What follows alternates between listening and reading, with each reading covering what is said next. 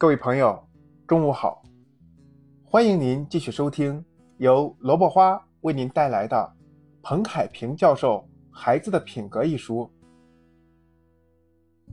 第四章：自我效能感。第四节：积极的自我评价。自我验证理论家威廉斯万曾提出一个自我验证模型理论。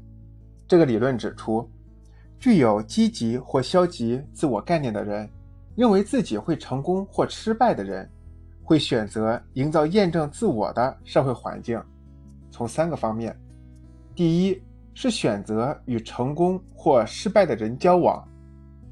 第二，在别人面前展示成功或失败者的形象；第三，采用能够验证自己成功或失败的交往策略。同时，他还会对现实信息进行。主观歪曲，主要是两个方面：第一是选择性的注意那些成功或失败的事迹；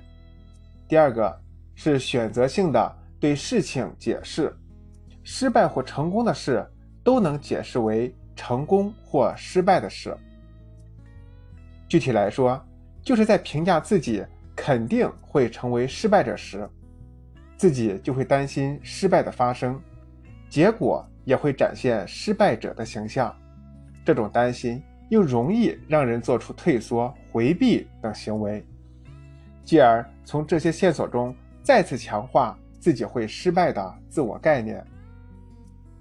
即使在整件事中有些步骤是成功的，也会选择性的忘记这些成功，反而只记住那些失败的事，甚至对此深信不疑。觉得自己成功只是侥幸，失败才是常态。很多孩子都会产生这种具有主观色彩的自我评价，但这种自我评价产生的原因却可以追溯到父母、老师或身边的人身上。因为在儿童阶段，孩子的自我评价是建立在外界评价基础之上的。孩子需要通过成人的评价来形成对自己的评价。这也就是说，如果父母、老师或身边的人对孩子有不恰当的评价，就会令孩子产生负面的自我评价，而这种自我评价又会引导孩子不断地向着其所评价和预言的方向走去，导致孩子形成消极、悲观、抑郁的人格特征。所以，我们在评价孩子的一言一行时，一定要多用积极正面的语句，让孩子看到自己在父母眼中的优秀和长处。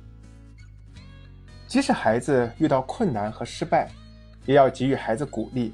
多肯定他的努力和付出。通过这样积极的互动，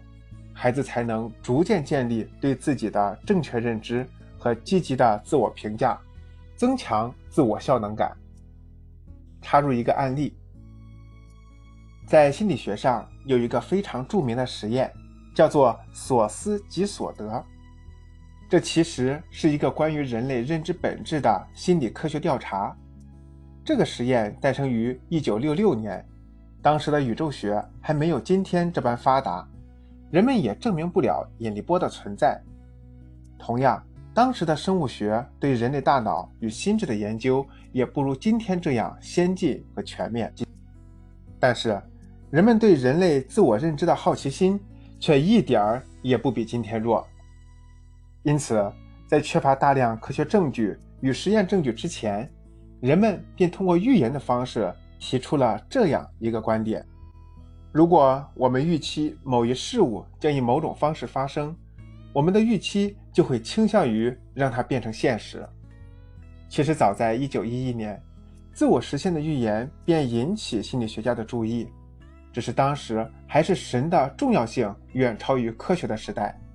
1966年，这项所思即所得的心理学实验才第一次证明，在某些领域，人类的这种预言的确就是事实。